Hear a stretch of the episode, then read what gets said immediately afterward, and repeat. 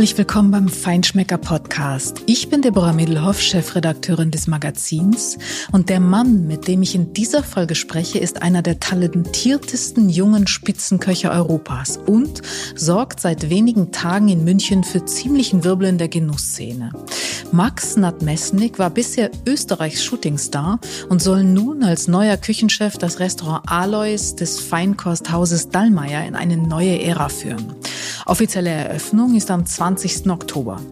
Er arbeitete zuvor bei Andreas Caminada unter anderem und im legendären Chef's Table at Brooklyn Fair in New York. Was Max im Alois künftig plant und warum es zu jedem Gang auch die passende Musik geben soll, darüber spreche ich mit ihm gleich. So, bevor es jetzt losgeht, bedanke ich mich noch bei dem Partner dieser Episode. Das ist das traditionsreiche Weinhaus Ludwig von Kapf mit Hauptsitz in Bremen. Das hat mehr als 2000 Weine im Angebot und darunter auch einen Geheimtipp für alle, die jetzt zum Herbstanfang wieder Lust auf einen kräftigeren, vollen Rotwein haben. Der süditalienische Primitivo ist nämlich noch immer eine absolut unterschätzte Rebsorte. Übrigens auch mit tollem Preis-Leistungs-Verhältnis. Der Magnifico Fuoco Primitivo zum Beispiel ist ein kräftiger, aber sehr runder und weicher Wein mit fruchtigen Aromen von dunklen Beeren, einer feinen Würze und einem Hauch Vanille. Der passt perfekt zu gegrillten Steaks vom Rind zum Beispiel, aber auch zu Herbstgerichten wie deftigem Ofengemüse. Am besten finde ich ihn allerdings zu geschmortem Fleisch wie Pappardelle mit Wildschweinragout. Den Magnifico Primitivo gibt es bei Ludwig von Kapf jetzt mit großzügigen 52% Rabatt. Das sind sechs Flaschen für nur 39,90 Euro statt 83,70 Und dazu gibt es sogar noch ein Set mit zwei Gläsern im Wert von 23,90 Euro gratis dazu. Alles ganz einfach ohne Gutscheincode, sondern ganz einfach auf der Website lvk.de slash Feinschmecker bestellen. Alle Infos gibt es natürlich wie immer auch in den Shownotes zu dieser Episode.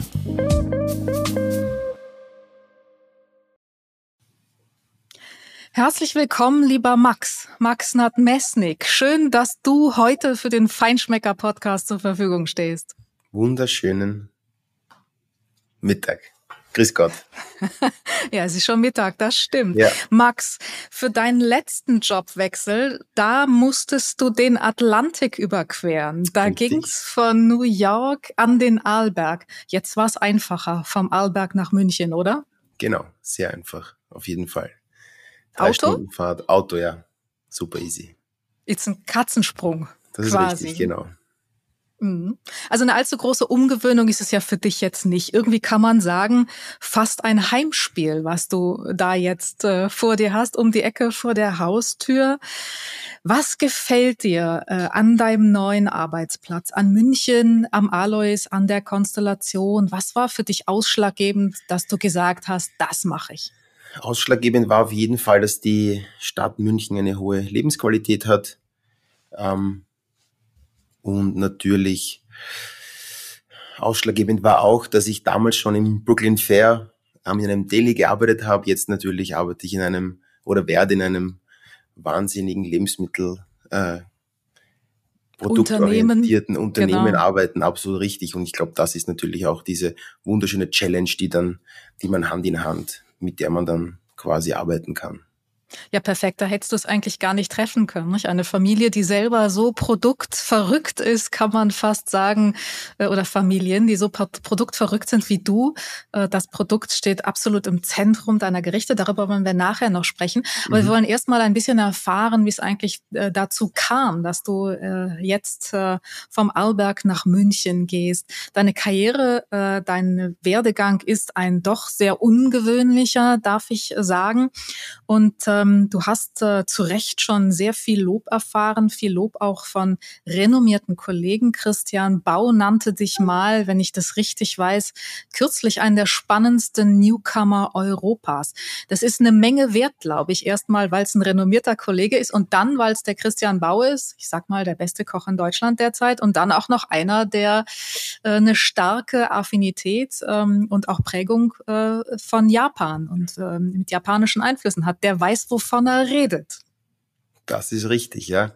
Sein, er hat mich äh, eingeladen zu einem Vorhandsdinner im le letzten Jahr, war dann auch natürlich am Chefstable bei uns essen Und es war gleich eine sehr liebe Freundschaft. Und das Vorensdiener war auch wirklich eine tolle Erfahrung, die wir bei ihm gemacht haben. Ja, ich muss sagen, er hatte mich eingeladen. Ich konnte leider, leider nicht. Ich habe es sehr ja. bereut, ja. weil ich glaube, einen besseren Fit als mit euch beiden könnte es kaum geben. Aber sag mal, was bedeutet dir Anerkennung? Was bedeutet dir vor allen Dingen auch Anerkennung von Kollegen? Das bedeutet, dass wir als Team am richtigen Weg sind und dass wir einfach das Richtige machen, dass ich das Richtige mache, dass ich das Team versuche gut zu führen, modern zu führen und einfach, dass wir das ja gut machen. Weil Köche untereinander sind ja ähm, nicht immer und überall so äh, voll des Lobes äh, für andere. Oft ist es ja doch ein, ähm, ein Wettbewerb und deswegen äh, kann man sich da, glaube ich, schon auf die Schulter klopfen, wenn man dann ein solches von einem so renommierten bekommt. Aber Christian Bau war nicht der Erste, der ähm, geschätzt hat, was du machst. Du hast, äh, glaube ich, die Tourismusschule besucht. Du hast keine klassische Kochausbildung gemacht. Das muss man auch mal sagen. Das ist sehr ungewöhnlich. Und dann hast du dich äh, für ein Praktikum, glaube ich, in der Auberge de Lille bei Marc Heberlin beworben. Das war die andere Auberge de Lille in Lyon. Die heißt in Lyon. Genau, die heißt Auberge de Lille Barbe mit okay. einem sehr lieben Freund jetzt, der Jean-Christophe Anthony Alex, der mir damals einfach die klassische französische Küche gezeigt hat. Und das war einfach auch ausschlaggebend, warum ich dann eigentlich beim lieben Herrn Reitbauer an, angefangen habe zu arbeiten im Steyrek in Wien. Warum klassische französische Küche als Basis? Bist du so ein Stratege? Ist äh, das, was du tust, äh, sozusagen ein, folgt das einem Plan? Bist du jemand, der wirklich auch genau sich überlegt, welche Schritte gehe ich, was brauche ich für eine Grundlage? Ganz und gar nicht. Also damals war es einfach, ähm, wie ich im Modul war, habe ich mir ein paar schöne Adressen herausgesucht und das war einfach, wir haben telefoniert, der Jean-Christophe und ich, und haben uns damals einfach, das war das, das richtige Bauchgefühl und ich dachte mir, das sind die, das ist, dieses Praktikum wäre perfekt, wenn ich das dort mache und das hat sich dann noch so, war eigentlich der ideale Basispunkt quasi. Aber warum Koch? Deine Eltern haben, äh, kommen nicht aus einer klassischen Gastrofamilie. Warum das ist Koch? richtig, die sind beide Ärzte, meine Schwester ist Arzt, der Opa war auch Arzt und ich war eigentlich immer schon als kleiner Kind mit der Küche fasziniert und wollte eigentlich immer schon Koch werden. Was hat dich daran fasziniert? Einfach die, die Action, die Teamarbeit, die, wie man in der Küche arbeitet, die Strategie. Und das war einfach sehr schön. Einfach mit wunderschönen Produkten zusammenzuarbeiten. Das fand ich damals schon spannend. Mhm. Und dann Heinz Reitbauer im Steirereck, da warst du gerade mal 20 irgendwie. Das ist richtig, genau. Hab dort begonnen.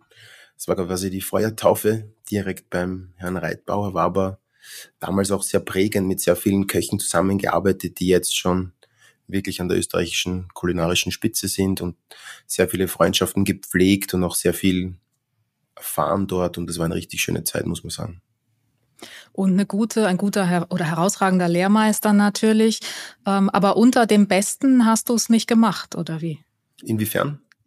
Naja, es, man kann ja schon sagen, die besten Köche Österreichs, also du hättest ja jetzt auch äh, woanders hingehen können, aber die Latte hing hoch bei den Reitbauers. Das ist richtig, genau. Und die haben einfach diese Gastfreundschaftlichkeit und das war einfach eine Wahnsinnszeit dort. Das war gerade das äh, neue Restaurant. Das wurde, glaube ich, dann vor zwei Jahren, also damals umgebaut und das war damals noch die Rasumowski-Gasse und jetzt dann im, im ersten Bezirk oder knapp am ersten Bezirk im Stadtpark und das war schon eine richtig tolle Zeit. Da auch hat er dann begonnen zu, mit alten Gemüsesorten zu arbeiten und das war auch schon richtig spannend damals, als erster in Österreich. Ja, ich wollte gerade sagen, die waren sehr, sehr früh dran mit dem richtig. Thema, lange bevor das äh, zum Hype dann erklärt wurde später. Richtig, genau. Was hat dich da besonders beeindruckt? Ähm, wahrscheinlich eher die Größe der Küche hat mich sehr beeindruckt, dass natürlich die Meierei auch eine Rolle gespielt hat, war auch sehr interessant, weil dort dann Sachen dort ver veredelt wurden, die man oben nicht gebraucht hat im, im Fine Dining Restaurant. Aber eher auch, was mich sehr geprägt hat, ist der, der Mensch Heinz Reitbauer mit seiner Gelassenheit, mit seiner Ruhe, wie er einfach dieses Team geführt hat. Das hat mich sehr geprägt, muss ich sagen. Ja. Mhm. Hast du eigentlich dann auch Fürsprecher gehabt? War Heinz Reitbauer sozusagen dann auch dein Mentor? Danach bist du zu Serge Hermann gegangen. Ähm, dann bist du nach New York gegangen zu Daniel Hum. Ich glaube, es war das Nomad, aber nicht ähm, das genau. Eleven Madison Park. Richtig. Ähm, das Nomad, ich werde nie dieses unfassbar großartige Huhn vergessen. Wir müssen mhm. nachher nochmal darüber reden, wann du eigentlich da warst. Vielleicht habe ich sogar tatsächlich unwissentlich bei dir gegessen das damals. Kann sein, ja. Und äh, dann bist du in New York geblieben und ähm, ins äh, Chef's Table at Brooklyn Fair gegangen. Richtig, genau. Das ist ja eine unglaubliche Karriere. Also äh, best of the best. Ja, war aber auch vieles mit Glück, hat vieles mit Glück zu tun gehabt, hat vieles mit harter Arbeit zu tun gehabt. Glück insofern, weil ich dann beim Steireck aufgehört habe, den lieben damaligen Küchenchef Nick Brill angeschrieben habe ob ich ein Praktikum dort machen darf, weil das damals so eine Wahnsinnsküche war. Jeder hat von Sergio Hermann gesprochen mit seinen 20 von 20 Comio-Punkten, drei Sternen. Und damals natürlich eine irrsinnig harte Küche. Da ist man fast nicht reingekommen. Der liebe Nick Briller zurückgeschrieben, ich darf das Praktikum gratis natürlich dort anfangen.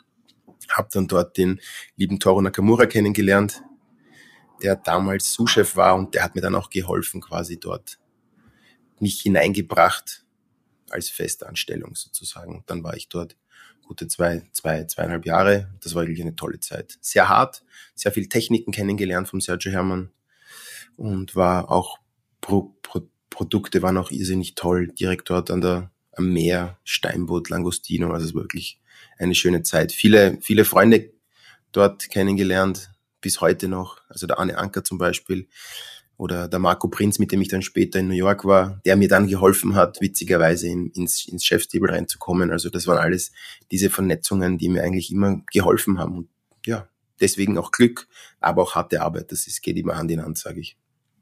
Naja, harte Arbeit nehme ich dir ab, Glück nehme ich dir nicht ab, weil das eine ist unabdingbar für ja. das andere letztlich, was dann äh, letztlich erarbeitet man sich das. Ähm, bei der in der Riege fehlt dann eigentlich nur noch Tokio fast, äh, fast fast rund um die Welt. Das ist richtig, genau, genau. Tokio fehlt aber, noch, aber ja.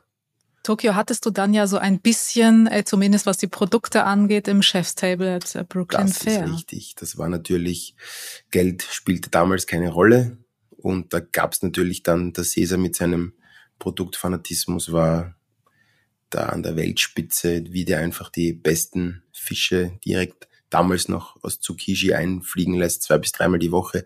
Allein wie die Ware angekommen ist in New York, wie perfekt die Japaner den einzelnen Fisch eingepackt haben, das war schon eye-opening, wie man so schön sagt. Also das war wirklich was war. Ein Europäer wird sowas nie heutzutage sehen. Also das gibt's leider noch nicht.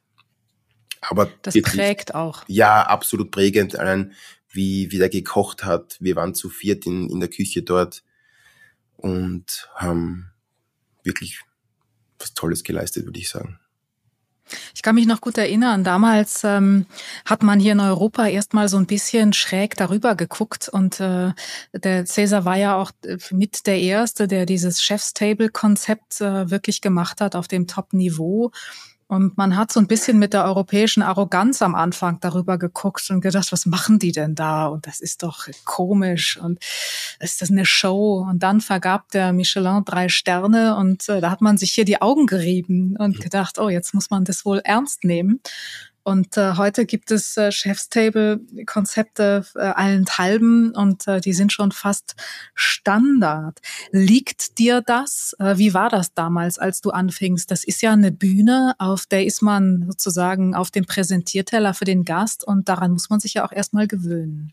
Das ist richtig. Ich habe mich aber witzigerweise gleich da äh, unter Anführungszeichen eingegroovt. Das war für mich ganz natürlich, direkt am Gast zu kochen. Und das war eigentlich was sehr Schönes, muss ich sagen. Also es war, natürlich hat es Vor- und Nachteile, wenn man in einer Küche ist, kann sich der Küchenchef und die Köche können sich vor den Gästen verstecken, unter Anführungszeichen. Und es können Sachen passieren, die dir dann am Chefstable nicht passieren sollten. Aber es waren, war wirklich was Tolles. Also wir haben es direkt zu viert, wie ich schon vorher erwähnt habe, einfach, glaube ich, das waren damals 25 bis 30 Gänge, die wir da gemacht haben. Für 18, Gänge, 18 Gäste. Das war schon mhm. eine heiße Zeit, muss ich sagen. Ja. Du hast es dann ähm, der roten Wand ja nachher auch gemacht. Jetzt natürlich die spannende Frage, wird man dich im Alois sehen? Richtig, absolut. Heißt das ja? Ja, auf jeden Fall. Okay. Genau. Wir sind sehr gespannt. Ähm, in der Roten Wand war dann sozusagen die erste Station, in der du als Küchenchef tatsächlich selber auch verantwortlich warst und selber verantwortlich bedeutet, jetzt äh, koche ich auch das, was, ähm, was ich selber kochen will. Jetzt habe ich nicht mehr einen Küchenchef, mit dem ich vielleicht zusammen was entwickle, sondern jetzt ist es tatsächlich Max Nadmesnik äh, itself, also pur. Richtig. Wie ja. ist das? Ich stelle mir das wirklich nicht einfach vor. Man kommt wie du von so sehr prägenden Köchen und sehr, sehr, sehr prägenden Stationen und ist auch natürlich noch ein Stück weit in der eigenen Entwicklung und äh, ist auch, auch sehr, sehr beeindruckt natürlich von dem, was man da lernt. Wie schwer ist es dann, wenn man dann sozusagen plötzlich man selbst sein soll, auch einen eigenen Stil zu entwickeln?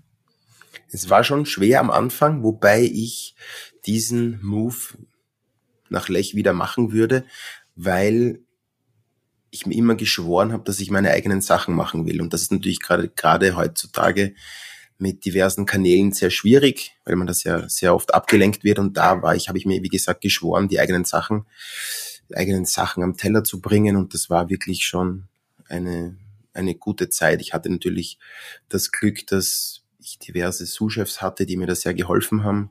Einfach ich selbst zu sein, unter Anführungszeichen. Am Anfang haben wir nur regional gekocht. Und das hat mir auch sehr geholfen, das Ganze zu verstehen und einfach auf den Teller zu bringen. Und wie hast du dann deinen äh, Stil, so wie du ihn jetzt äh, zuletzt auch in der roten Wand ähm, präsentiert hast, entwickelt? Es ist ja japanisch beeinflusst. Du hast aber nie in Japan gearbeitet. Das ist richtig. Es war japanisch beeinflusst natürlich durch den Cesar und den Sergio, die beide sehr Japan verliebt sind, unter Anführungszeichen. Wobei ich jetzt sagen muss, dass mein Küchenstil eher international geworden ist und eher für den Gast eine Reise ist. Also meine Frau kommt aus Amerika was tust du in Arizona? Die hat gleich Mexiko da in der Nähe. Wir waren sehr oft in Mexiko und ich nehme natürlich auf den ganzen Reisen sehr viele Inspirationen mit und dann darauf baue ich dann das Menü auf. Also ja, Japanisch würde ich jetzt nicht so zu 100 Prozent sagen, aber es hat natürlich eine Influence Japan mit der Leichtigkeit, mit wenig Kohlenhydraten, mit einfach der Tiefe der Soßen. Aber natürlich gibt es auch andere Inspirationen. Absolut, aber es sind äh, schon Akzente, die man spürt, richtig, auch der Perfektionismus, vielleicht auch ein Stück weit äh, so die Präzision, die japanische oder der richtig. Perfektionsanspruch, auch genau. was die Produktqualität angeht. Richtig, absolut korrekt. Und die hat man natürlich beim Cäsar genau gemerkt, der einfach da so perfekt gearbeitet hat, alles perfekt geschnitten hat, den Fisch perfekt gegart hat. Das war schon ein Wahnsinn. Und das mhm. habe ich natürlich mitgenommen, auf jeden Fall. Und das dann umgesetzt auf die Regionalität von Lech, was das zu, was geboten hat, wie den Saibling, die Forelle, den Aal und den Flusskrebs. Das war schon am Anfang super und dann trotzdem sehr international, also immer produktfokussiert. Oft steht ein Hauptprodukt äh, im Mittelpunkt. Ähm, ich weiß, die Kollegin, die bei dir war, als du Koch des Monats warst, bei uns im Feinschmecker, das ist ja noch nicht so lange her, die war unfassbar beeindruckt, äh, die Patricia, ähm, und die schwärmte von den hauchdünnen Spaghetti, ich muss es einfach einmal sagen, mhm. hauchdünne Spaghetti aus Kürbis auf rohem Seeigel von den Färöer Inseln mit Safran, Kürbissoße dazu äh, und mit rohem Seeigel abgebunden. Eine feine Säure, die Alpina Sanddorn dazu geliefert hat. Ich meine, auf sowas muss man erst mal kommen. Chapeau. Mhm, ja, das war ein wirklich ein Hole-in-One, wie ich so gerne sage. Und das war einfach wieder wie Sie schon richtig erkannt haben, die Kombination aus ein bisschen Japan, ein bisschen Internationalität und dann Lech natürlich mit dem Kürbis und dem Sanddorn. Und Sanddorn liebe ich eigentlich gern, weil ich den beim Sergio kennengelernt habe und der hat den immer mit Krustentieren kombiniert und der, das ist einfach so ein Wahnsinnsgeschmack mit dieser fruchtigen Säure. Jetzt zum Beispiel kombinieren wir das Ganze mit ähm, Tonkabohne, Kohlrabi und Taschenkrebs. Das ist auch sensationell. Das glaube ich sofort. Darf ich ja. das bitte jetzt probieren, umgehend? ja. Es sind immer Top-Produkte, äh, die die Basis sind, aber sag mal, was inspiriert dich? Also wie kommst du auf neue Ideen für Kreation, für Kombination? Meistens kommen wir im Team auf diese Ideen. Meistens ist es ein ganz normaler, offener Austausch, aber dann auch die Grundideen kommen eigentlich immer vom Reisen und vom einfach offen durch die Welt gehen, Sachen kosten, neue Sachen probieren, testen und einfach dann mit dem Team entwickeln, wenn wir Zeit haben. Und das ist dann schon perfekt, würde ich sagen. Also ich binde das Team ein, das ist sehr modern von mir und ich habe das auch gern. Die können dann stolz drauf sein, dass wir gemeinsam ein Gericht machen und gemeinsam dann einfach durch die Finishline gehen. Das heißt, du hast mit deinem neuen Arbeitgeber eine Drei-Tage-Woche ausgehandelt und die anderen vier Tage reist du durch die Welt. Das war ein Scherz natürlich, ja. aber so oft wie du jetzt erwähnt hast, dass Reisen für dich eine ganz zentrale Rolle spielt. Nein, das ist natürlich ganz, ganz, ganz wichtig.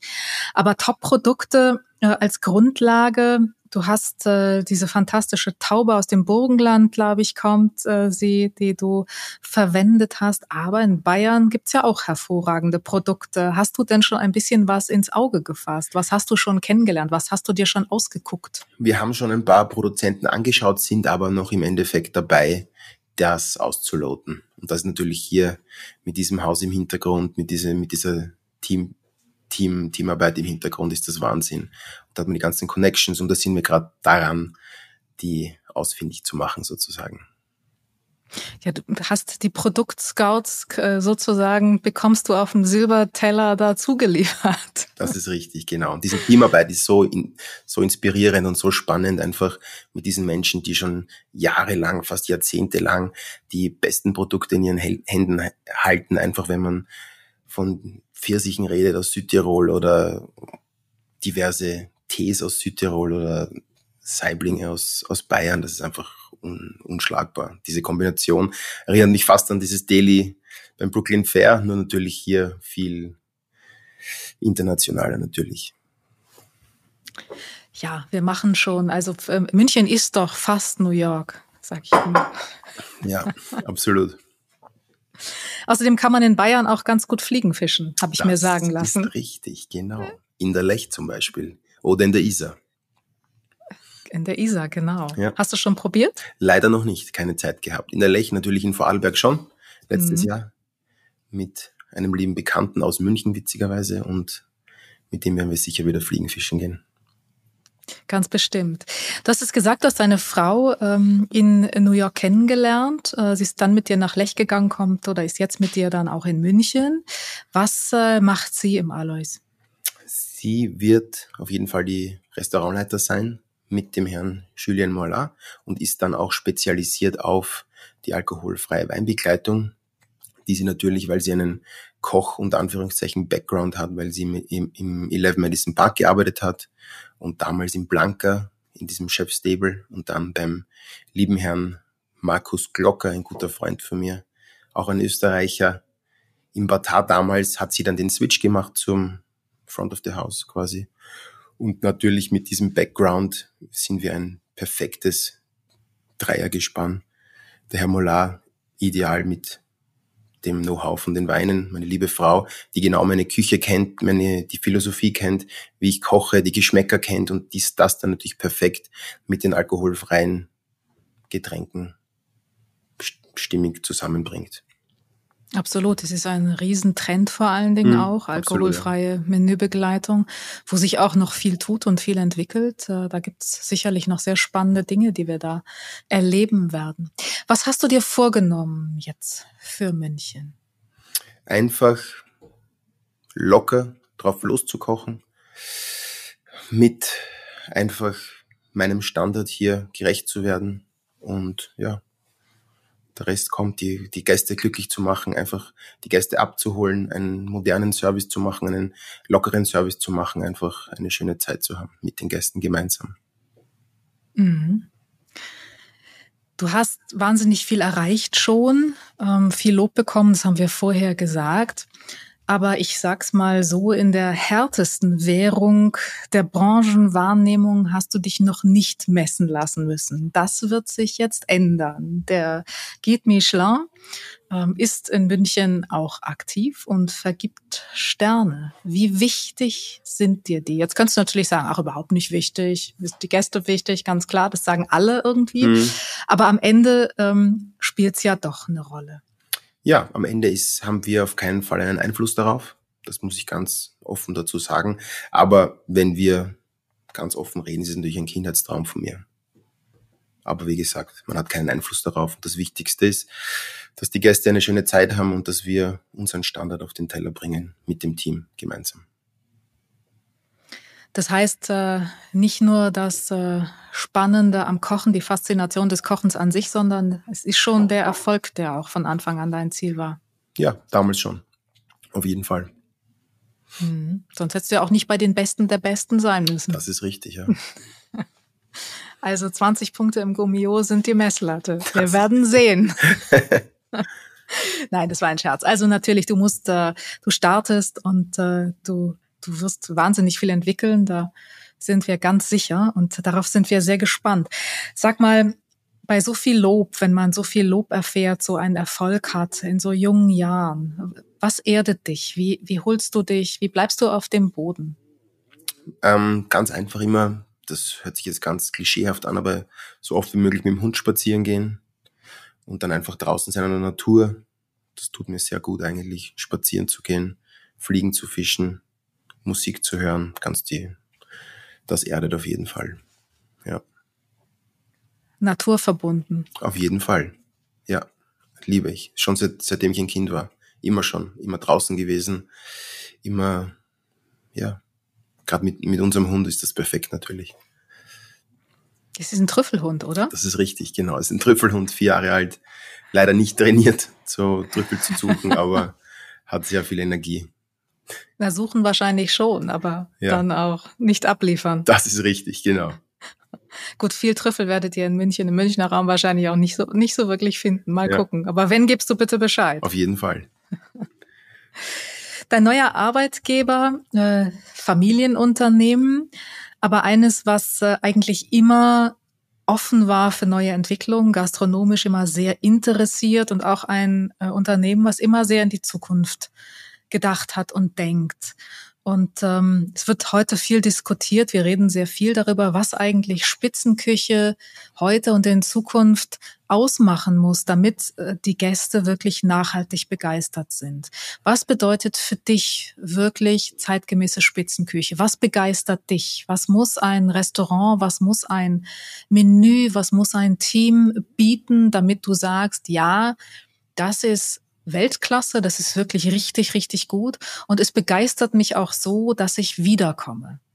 Ja, es, heutzutage geht es nicht mehr ums gute Essen. Natürlich es geht es ums gute Essen, aber es geht auch, wie wir schon vorbesprochen haben, um zum Beispiel die alkoholfreie Begleitung, um die perfekte Weinbegleitung, die mit dem Essen Hand in Hand geht, aber auch um, um eine Frau auch sehr gut ist, um die perfekte Musikbegleitung. Also wir versuchen das auch jetzt wirklich so Gang zu Gang mit der Musik zu machen und einfach, dass man diese Lockerheit an den, an den Gast bringt. Es soll keine Steifheit sein. Und mit dieser Lockerheit, glaube ich, ist das ganz wichtig, dass ich dann auch zum Beispiel mit meinem Team am Gast arbeiten werde, unter Anführungszeichen, die Teller finalisieren werde, die Teller klären werde.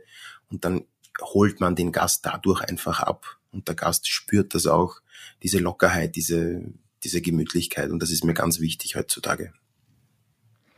Und äh, der Geschmack, der Wohlgeschmack, das Wohlfühlen dessen, äh, was da auf dem Teller passiert, natürlich nicht zu vergessen. Das ist richtig. Es darf nicht zu viel am Teller passieren. Es muss einfach auf den Punkt, auf den Punkt ähm, da sein. Es muss tiefgründig sein, aber doch einfach leicht zu verstehen sein. Das ist mir am wichtigsten. Mhm.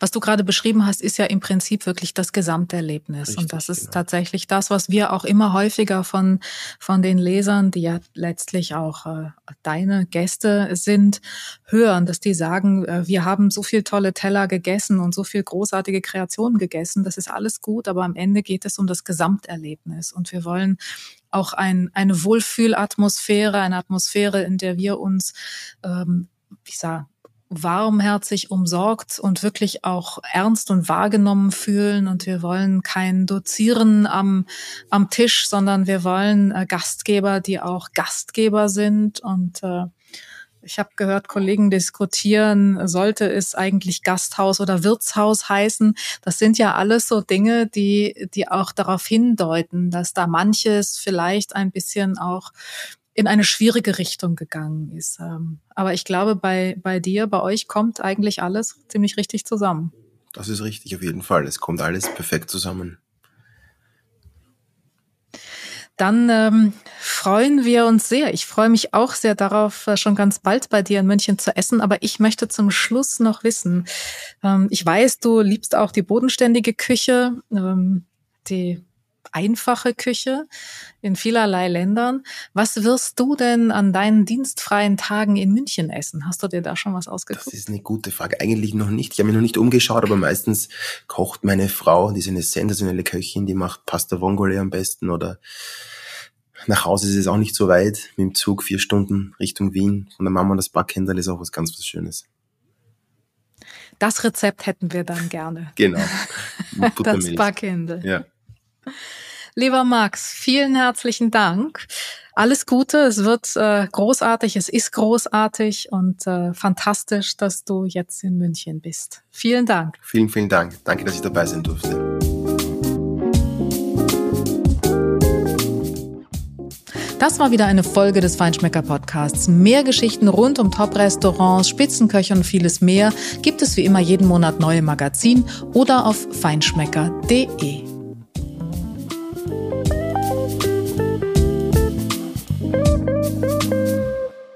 Dieser Podcast wird produziert von Podstars bei OMR.